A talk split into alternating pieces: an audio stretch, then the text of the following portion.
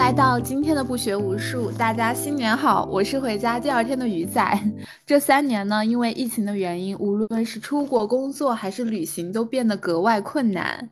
但随着疫情防控的逐步放开，发现大家最近出国的心思又开始蠢蠢欲动了。所以今天第二十九期，啊，我邀请了两位做过海外业务的朋友来聊聊跨国出差以及外派海外的一些生活。那我们就是让嘉宾先和大家自我介绍一下。首先是我们的 Carol，呃，大家好，我是 Carol，然后我是一名互联网产品，然后。呃，之前其实做海外市场会比较多。我从做德国，然后到做印度，到后面做过这个美国啊，然后印尼、中东还有俄罗斯。嗯，出差的国家的话也会比较多，因为之前也有在呃海外上学的这种经历，所以呃在这一块的话，还感觉可能今天会聊出比较多的东西吧。好，那接下来是我们的阿金。大家好，我是阿。其实我主要还是今年才开始，就二二年的时候啊，去年二二年的时候才三三四月份才开始去做海外的一个业务。外派或者说出差的话，主要也是在印尼这一个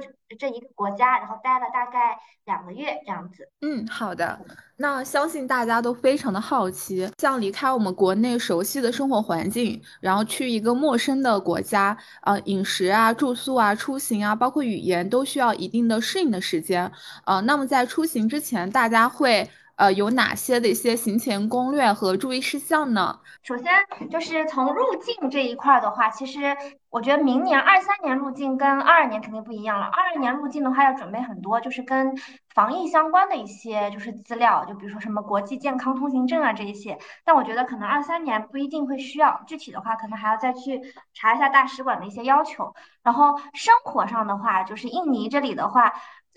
我觉得有两个比较好玩的点，就第一个就是印尼的那个鞋子，因为它印尼的女生她脚会比较长，所以你去那边买鞋的话，就是三十六码或者以下的那个码数的鞋子不好买，所以如果你是脚比较小的女生的话，就建议就是在国内多带几双鞋子去。第二个的话就是那个剪头发，我印尼剪头发真的很贵，就是我基本上就找不着，就是像我家。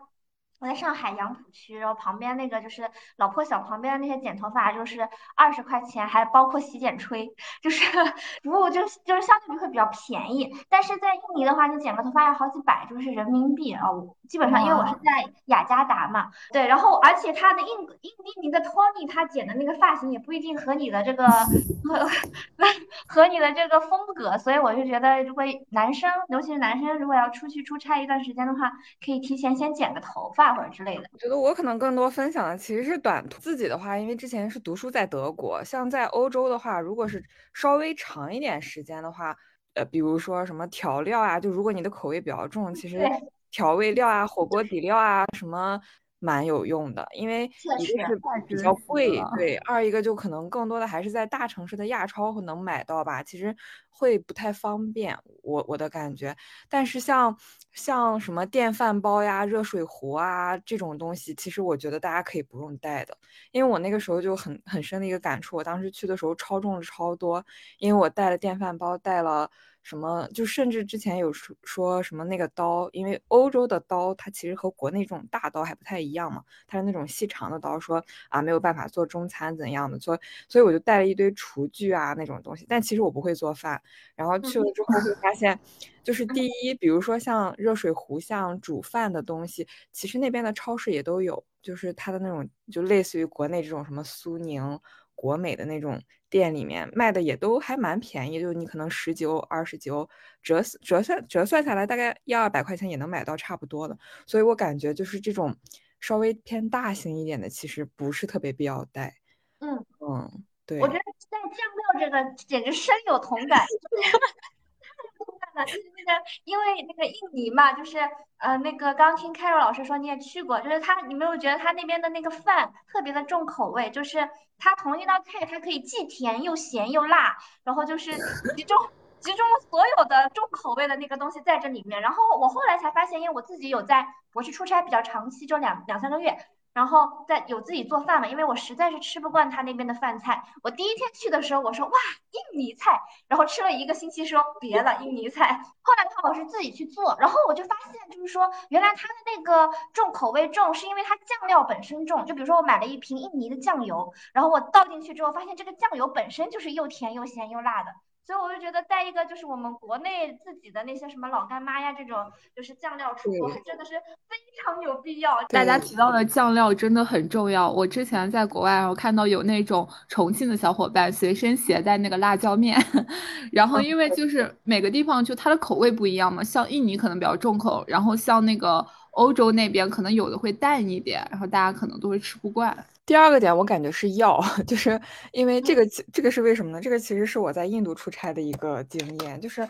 就是你如果是你换一个环境，尤其是像比如说印尼啊、印度啊这种，就可能又是东南亚国家会比较热，然后又是一个就是你自己的环境切换，就特别容易，比如说拉肚子啊、生病啊之类的。其实那个时候去找药或者说去怎么治，还挺嗯，就是不太方便的。反正我那个时候第一次去，因为比较好奇嘛，就尤其去印度的时候。就是看网上什么脏脏冰啊，什么帕尼普里那种球啊，就什么都想尝试一下。但真的就是街边摊会吃到窜稀，窜稀窜到就是可能都就是下不来床的那种程度，所以就后面就会带着，比如说像常延宁啊，就是一一些可能你国内自己比较习惯，然后自己又会，比如说偶尔遇到这种像感冒发烧、拉肚子啊，或者嗓子痛啊这种，我感觉稍微带一点点药还是好。嗯，其他的其实我我我像阿金应该和我一样，就像我们的签证包括住宿，其实不太需要我们自己。我一般签签证像这样出差或嗯外派的话，都是商务签嘛，公司给做。其实这一方面可能对于出去玩的同学们的这种帮助就不会太大了，因为公司其实它相当于很会很完善的给你一个列表，你提供所有的材料，他帮你把这个东西办下来，而且应该也不太会有风险。下了飞机之后。的行程，就像刚才阿晶说的，其实也会建议大家，比如说坐 U Uber 啊，或者说订这种约车，就是尽量不要在机场坐那种，就是也不叫黑车吧，就是那种机场门口停一排的。我自己没有经历，但是我有一个朋友，就是同事，他也是做国际化的，他有一个经历是特别搞笑，就是他那个时候说他第一次去。呃，印度的时候，就是因为也不太懂，然后又是一个人去的。到了机场，出了门之后，他很懵，嗯，也没有说提前去做网约车攻略之类的。然后他就上了一辆，就是呃所谓的 taxi。然后上去之后呢，那个人把他当天手里的现金几乎都骗光了，就是他带着他到处转，然后美其名曰帮他做导游，但其实。他只是想，比如说从机场去酒店这个样子，但是那个人就会带着他满城转，转到最后要一个奇高的价格把他的现金都带走。所以我觉得这个可能是基酒这块要注意的一个点。嗯，我们一般的话其实也不会去坐黑车，而且黑车确实确实挺危险的。嗯，一般的话在印尼的话就是跟 Uber、Grab 这种，就是在正规的网约车平台，然后它都是有。安全保障这种平台车会比较好一些。嗯，但是，一般你们出行是比如说一个团队一起吗？还是会有那种单个单个的这样？据我所知，就有些厂他们都是一批人一块儿去，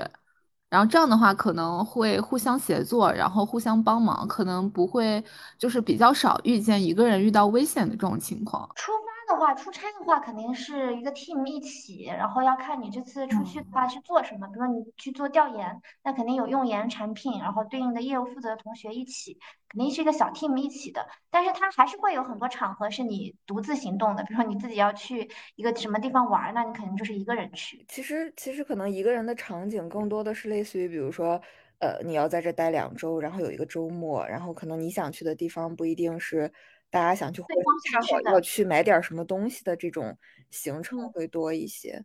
但是我其实也有遇到过，因为是要去对对方城市见当地的，比如说同事或者合作方，导致说，那你可能要自己一个人去，但。那边已经有同事在了，他比如说来接你，或者说可能他没有时间来接你的话，也会遇到就是一个人的情况。就是能给大家的建议就是尽量不要一个人走，如果是一个人走的话，打车或者是就是坐当地的车，还是尽量比如说通过网约的形式。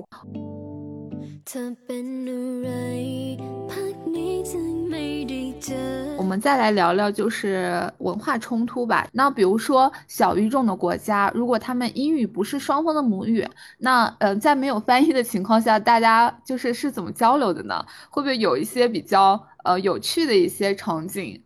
因为我看那个海外业务，他们对语言可能是有一些要求的。然后，如果身边同事他专业不是小语种，那这种情况下大家都怎么处理的呢？你们跟我们分享一下。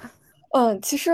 我因为我我自己本身是学德语的，我最一开始做德国市场的时候就会觉得还好，就是大家。通常是用呃德语在交流，但其实因为德国人的英文非常好，所以有的时候可能一一些表达用英文更更方便的时候，我们其实会直接用英文。但是我当时刚开始做印度市场的时候，其实会遇到你刚刚说的这个问题，因为我们那个时候尤其是呃我们做的那个产品，它是一个类似于主打呃当地。就是 local 语言，然后印度呢，官方语言应该是十一种吧，我们当时做了九种，就会导致其实我们呃一个产品上要铺九种语言，那你就会和九种不同语言的当地同事，就 local 同事去合作，就是英文其实会是一个比较就是主要的场景，就你刚刚说的那个其实还好，因为我会发现你和不是。英，你和英语不是母语的同事，其实交流起来比和是母语同事交流起来更方便。我不知道阿天有没有这种感受，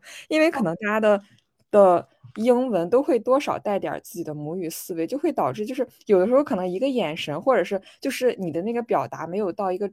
就是比如说某个固定名词上的，他其实会更快的能理解到。所以我会觉得说，呃。双方都不是母语，反而还好。但是在文化上的话，我觉得其实会有比较大的，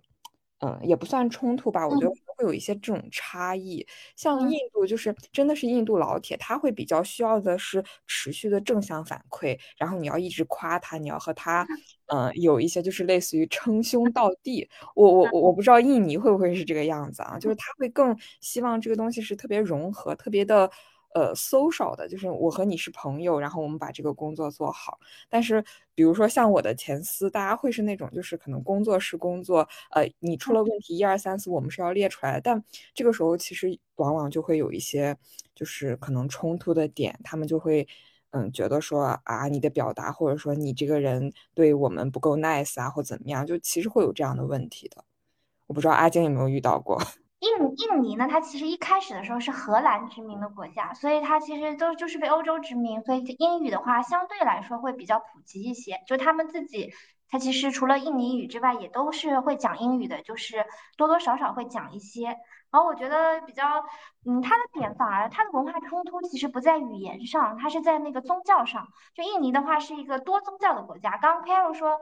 印印度是多语言的国家，就是有十几种语言。然后印尼的话，它是多宗教的国家，就是它这一块，比如说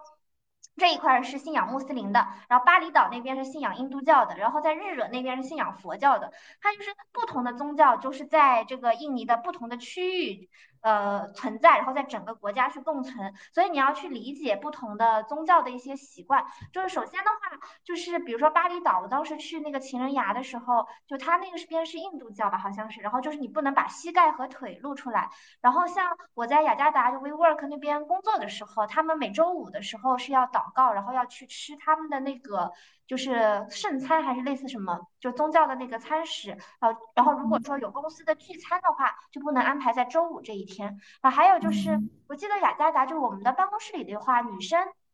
其实是以穆斯林为主的，就是他们还是会戴上那个头纱呀这一些，然后所以我们去那边工作的时候，衣着不能穿的太暴露。我记得我穿了一条破洞的牛仔裤，这个洞还有点大，然后就被那个谁说了，就是被呃当地的就是有一些中方的，就是在那边的同事提示善意的提醒了一下，就说可能要穿的端庄一些，就是不要穿破洞牛仔裤。然后我就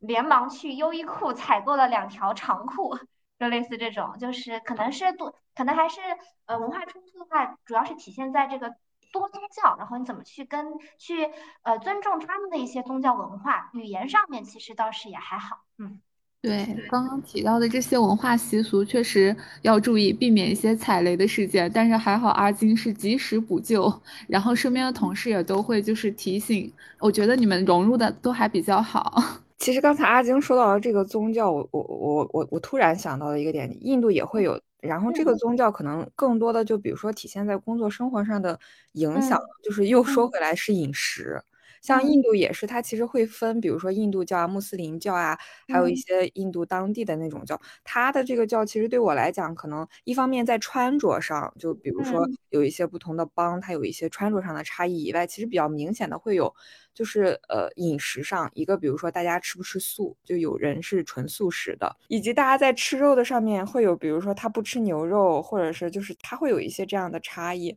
呃，存在，我觉得这个其实也是一个蛮大的，也不算文化冲突吧，是我觉得是文化特特点。刚开我说的那个吃饮食上，我突然想起来，就是因为穆斯林是不吃猪肉的嘛，所以我们的那个办公室的那个微波炉有两三个微波炉，然后有一个微波炉上面就是贴贴着一个字字条，就印尼语的，就是 no 猪肉，就是没有猪肉，就是说这个是专门用来热没有猪肉的饭，然后下面这个的话，你那个猪肉的那个饭就可以在下。面这个去热，类似是这种，他们分得很开的，包括他们那个机场啊，或者是就是你国内的一些机场都会有祷告室，就是我觉得这个宗教性还是很强的。嗯，就是刚刚提到饮食那一块，我就想起了我们那个好几个微波炉排一排，然后告诉你这个是热猪肉的，这个不是热猪肉的，就是这种，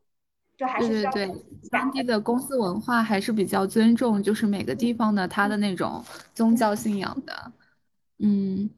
那大家就是对于就是工作节奏呢？因为我上次有听到说，呃，东南亚人他们比较佛，然后我就很感兴趣，因为可能在国内，就尤其是互联网行业，然后大家可能就是工作生活就没那么平衡了。但是在一些国家，他们的那个生活就比较好，他们是有明确的分割线的。比如说上班前，然后他比较卷，然后下班后呢，那你就找不到他人了。那我觉得这种的话，应该也会潜移默化的改变了你。融入到当地过后，你的一个工作节奏，然后大家是有没有什么样的变化？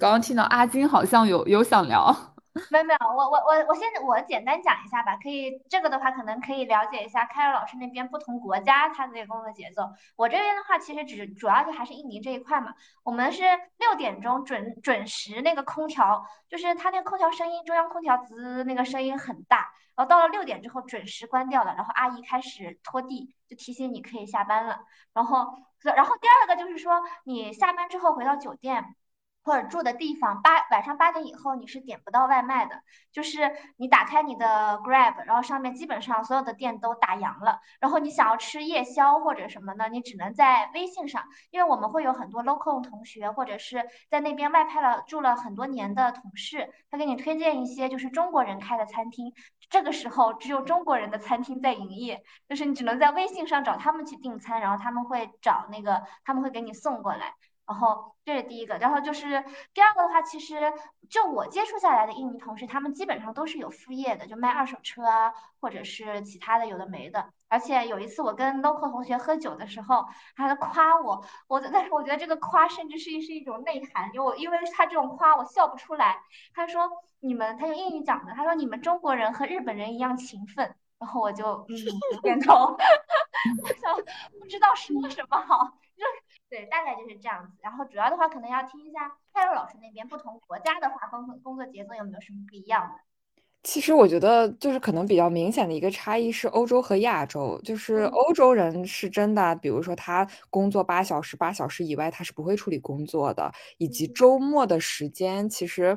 呃，就是你会发现，欧洲人的周末，他不像我们，比如说，呃，十一点、十二点起来，然后点个外卖，嗯，看看剧、刷刷综艺这个样子。他们更多的就已经是去户外啊，或者是去其他国家，就是会比较的，呃，注重室外的一些这种活动，在休息的时候。所以他他是真的可能不会回你邮件或怎样的，以及在处理工作上，如果是需要他去加班加点做的这个，其实会。呃，比较难推动，但我觉得亚洲的话，嗯，像印度，当然我我感觉其实这个也还是分分人的，嗯，大部分的人确实会是呃比较的，就是，嗯，倒没有说印像印尼这样会有自己的副业，但是他其实也是蛮注重上下班的，嗯，上班的时间、下班的时间、下班时间也会不太说去特别的把自己的业余时间放在嗯，比如说工作啊、工作延伸的一些东西上。他们更多的是，比如说吃饭呀，或者去做一些自己的事情。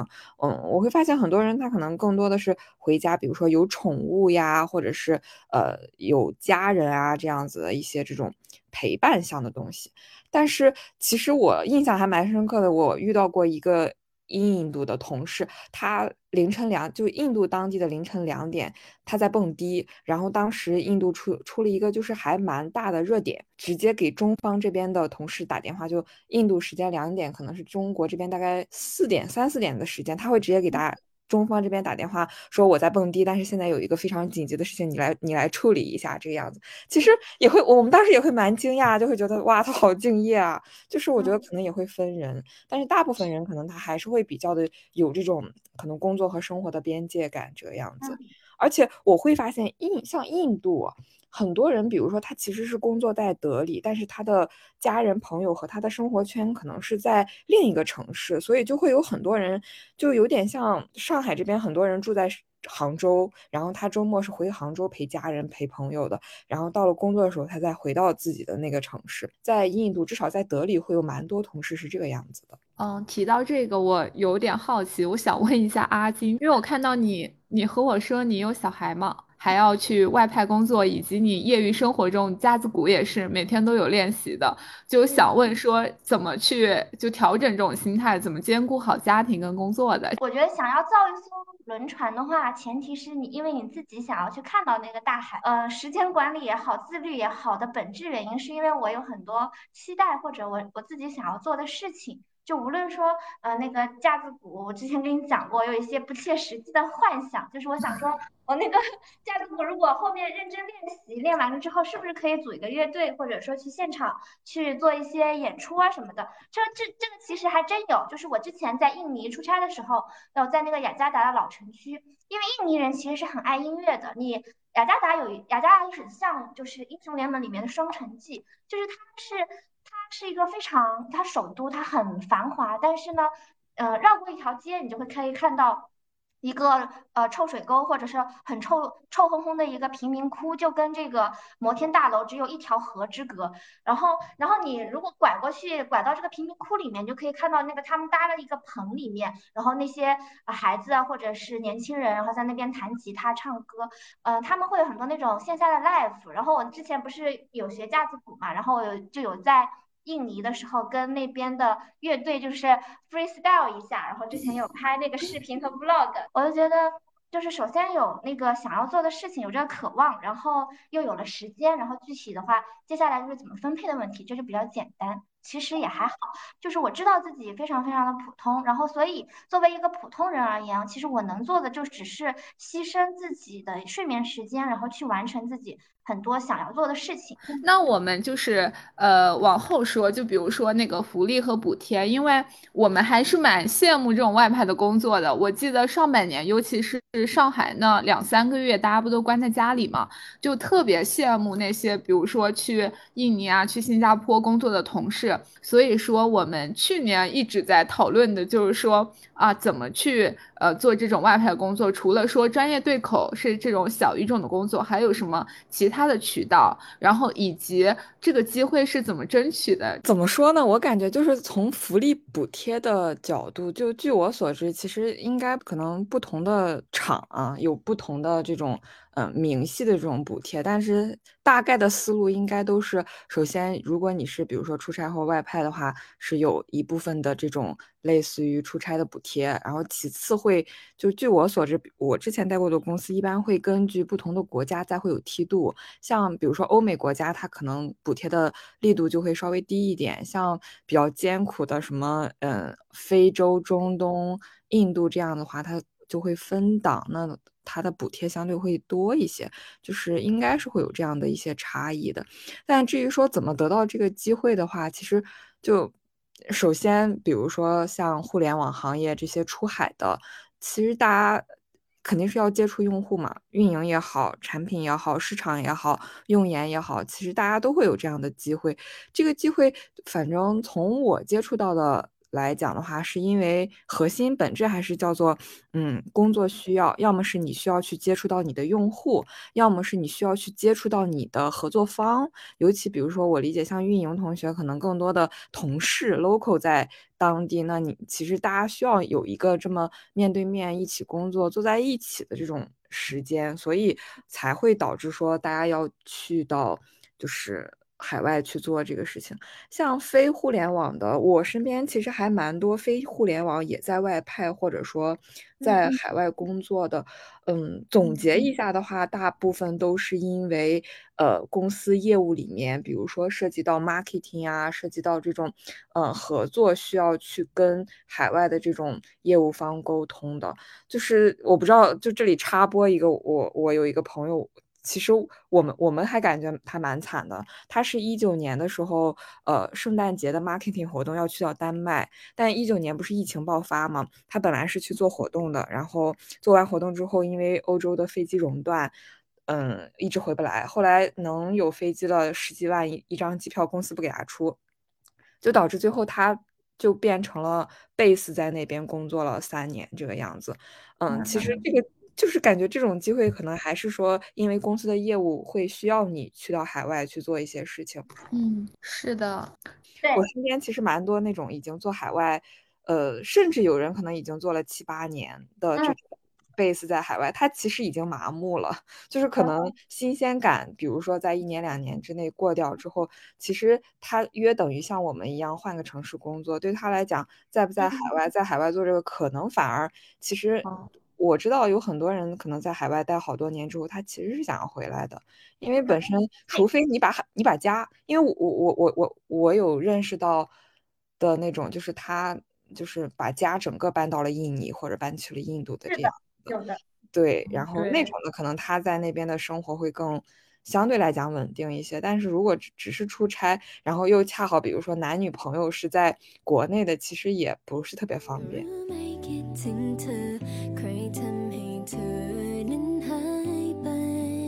咱们再来说说，就是这一段经历，就比如说这几个月，无论是出差也好，外派也好，嗯，对自己带来的改变呢，就在工作上，有些就是国际化的工作，虽然说在国内也可以做，但是呢，嗯，让你出，就是让你去到当地，肯定是对工作有更加进一步的发展。那你觉得，就是这段时间，呃，能够给自己带来的变化呢？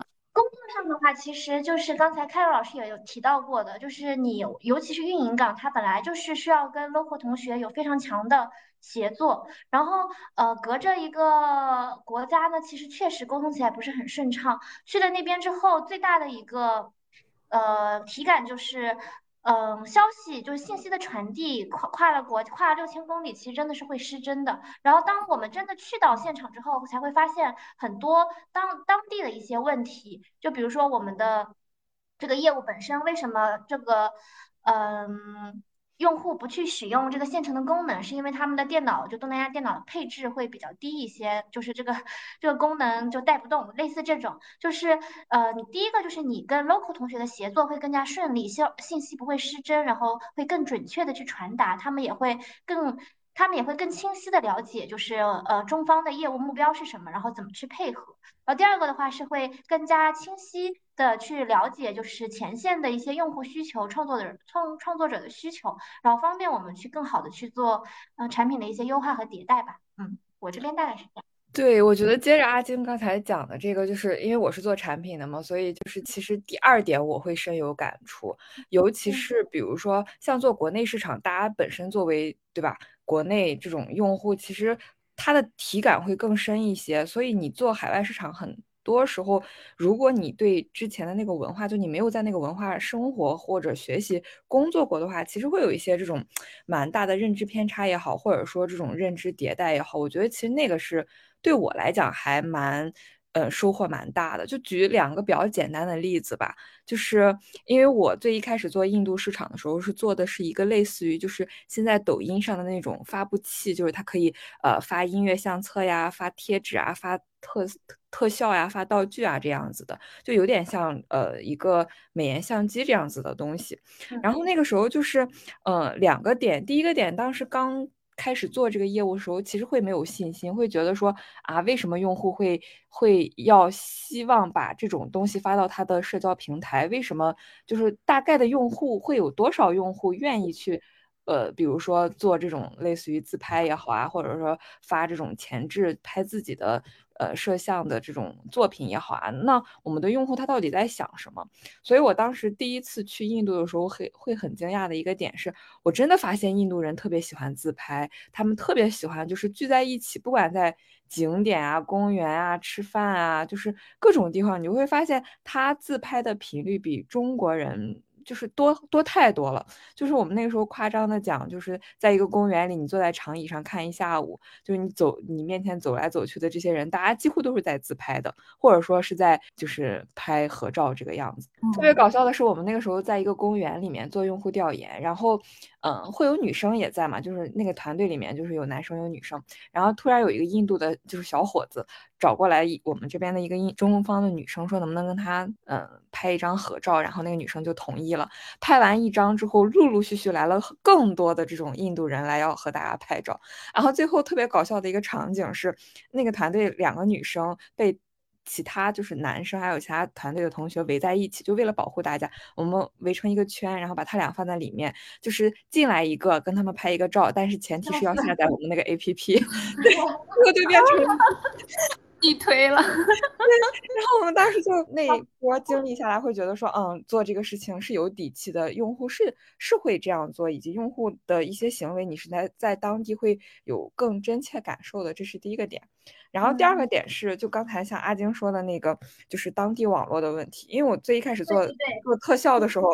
就是我我那最一开始做特效的时候，就会做的非常的 fancy，就是，呃，这个东西是三 D 的，然后你眨一眨眼要换一个特效，什么呃什么变装啊之类的，做的非常 fancy，然后就会发现那个漏斗里面，就是大家会拍，但是不会发布，那个时候就为这个东西纠结了好久，就是为什么不发布，就会一遍遍的去看转化漏斗啊，去看用户行为啊，就觉得怎么也想不明白。到了当地之后，我们就是因为会测试跟着嘛，去做那个类似于就是强弱网的。测试就会发现那个东西到了当地根本搂不出来，就是可能你看到所谓用户的漏斗在这一层，不是因为用户不会往下用，而是因为漏用户因为网络问题根本没有看到。对，哦，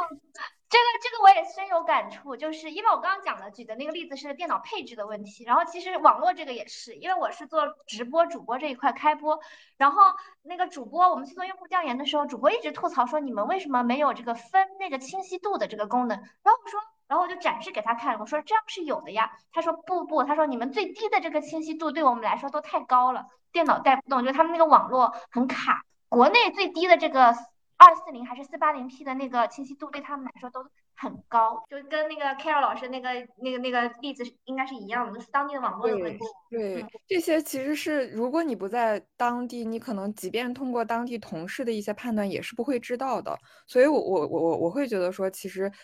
真的到那个环境里面去的话，就是像刚刚阿晶也说到了，一和你的协同同事和你的这些配合方会有一个更好的这种接触。第二就是，呃，尤其是在做互联网产品的这个路径上，运营也好，产品也好，就是你去当地和用户沟通，去知道当地到底是一个什么情况，其实确实是蛮重要的，就是会真的让你有认知迭代和这种类似于就是啊哈的这种瞬间。对啊，因为我们说做海外一定要就是去更加去做本地化嘛，就是一定要去贴本地，所以这些我觉得就是出海，就是我们去到海外去真实的去到那边去跟那边协作，去直面那边的用户，其实就是嗯，就是去做本地化，就是真正的本地化。嗯，好的，就是我会比较明显的一个感受是，嗯，比较专业的 P P G C 来讲的话，这些达人他其实很多前序已经被 YouTube。培养的用户心智，它其实包括说在供应端链路啊，包括在商业化上，嗯，会有国内的东西做得更专业。因为我其实有做过一阵子这种类似于 MCN，就是 B 端的这种产品，嗯，也会去接触到 B 端，就是 YouTube 侧的一些，包括海外的这种 MCN。就这种 MCN 的话，从我的经历上来讲，两种，一种就是比如说做国内产、做国内运营的同学，他会。类似于在创业的期间，就他因为手里有一波达人，然后他就把这个东西变成他自己的，那再卖到这种比如说国内的平台啊，或者说转移到国内的平台这个样子。但是呃，会有一部分。而且其实是偏头部的这部分的 MCN 或者说达人，他其实是来源于呃 YouTube 生态的，他的那一套生态其实可能我甚至会觉得比国内的某些 YouTube 做的就是。国内的某些 MCN 可能做的会更专业一些。那个 MCN 背后，它的包括商业链路，包括他会去帮助创作者提供一些，因为版权，尤其是背景音的这种版权，在海外其实还是蛮卷的。而且如果达人自己去买的话，其实会比较的贵。另外就是资源上啊，其实 ROI 不高，但是会有一些这种嗯专业的机构啊，包括这种嗯公司，他会去帮助。达人从这些角度上去做一些批量化呀，去做一些这种嗯资源打包啊，其实他们也有呃相当一部分其实是我们国内可以学习，或者说嗯我们可以去。呃，用类似的方式去做国内达人，或者是做呃国内业务的这个样子。广东的一些像 YY 系的一些公司，它核心是做中东嘛。做中东一个很大的一个点在于，其实我觉得这个可能也是刚才忘忘讲的一个点，是我们发现中东用户他一旦把钱充进去，他不会想考虑提现的问题。所以，比如说在做直播这个路径上，对吧？你做打赏，或者说做一些这种互相的，嗯。线上礼物的赠送，他不会把这个钱抽出去，那他就一定是在你平台上。你只要在平台上有持续的玩法，把它留下，这个钱就是平台的。所以，可能从，嗯，怎么说呢？选国家和选你要走的这个路径上来讲的话，我觉得其实是需要。就是比如说每家公司做出海去深入去做，可能这个不是一个说我去模仿 TikTok 去做 TikTok 第二的这么一个策略做这个事情了，而是比如说打精细用户啊，打垂类啊，打一些这种具体的需求点去把这个东西做深。然后刚刚讲到就是说最一开始的话题就是说这个怎么样出海成功，怎么样出海产品怎么去做成功。我我就是就我自己的业务而来而言的话，我们我这块这边的话就是直播，它其实是偏 UGC 的一个呃运营。然后其实 UGC 的话就是面向内容的创作者，就无论他是视频还是直播，其实重点一般上是要做三个事情。第一个事情的话要解决他们的。呃，创作者的流量问题，就是你怎么样通过你的算法，或者是你公域和私域流量的一些触达，让这些创作者本身他的内容可以触达到更多的用户，帮他去解决流量问题，然后去帮他去积累他的粉丝，因为他粉丝积累到一定程度之后，他就是可以去变现。第二个的话是就是。创作者本身在你平台的一个变变现的方式的问题，其实大部分时候的话，一方面我们是通过一些就直接就是发政做政策或者活动的形式来撬动。第二种的话，就是你平台需要有一些变变现的渠道，像刚才说的那种，比如说我们国内有些平台它讲的就是说你投稿就可以瓜分奖金等等类似这种，就是你要有一个明确的变现渠道给到这些创作者。第三个，其实这两个的话，其实都是蛮。蛮常规的，而且有一个在海外的话，因为嗯，海外用户其实用 YouTube 比较多，这两块的话，他们的呃，在我们的访谈期间，其实我们所有的面创作者也好，我们的主播也好，他都是面向 YouTube，就是因为他们用惯了 YouTube，然后来给我们去提相关的一些意见等等。然后，但是我是觉得这两块是其实是不是那么难的，因为它的答案是现成的，而且相对会比较清晰。比较难的就是一个社区，就如果我们要去做 UGC 的一个运营的话，其实社区非常重要，就是你的站内的这个粉丝他如何跟你去形成一些互动。然后，嗯，比如说 B 站的话，它是会有那种弹幕的一些造梗的文化在。然后这样子的话，但是在海外的话，这个社区难做，就是因为我们国内的团队其实对于海外的一些文化。呃，就是因为它社区一定是跟文化强相关的，呃，知道的会相对比较少。但是你如果把 local 的同学，呃，把这个事情交给 local 同学呢，他们对产品相关的一些知识又会比较少，所以它中间是会有一个 gap 的。所以这个社区本身应该是，我觉得应该是出海的一个比较难的一个点，它可能还是需要。更多的就是你，比如说你国内团队出海，真正的到当地，然后去打磨、去挖掘他们需要什么样的社区功能，什么样的社区功能更加适合当地的一些就是需用户的需求等等，这个反而是未知的。好的，好的，感觉两位老师的信息密度都非常高，然后这一期的干货也是非常的扎实。今天就这样，好的，新年快乐，拜拜！新年快乐，新年快乐！你们俩终于下班了，拜拜拜拜拜。拜拜。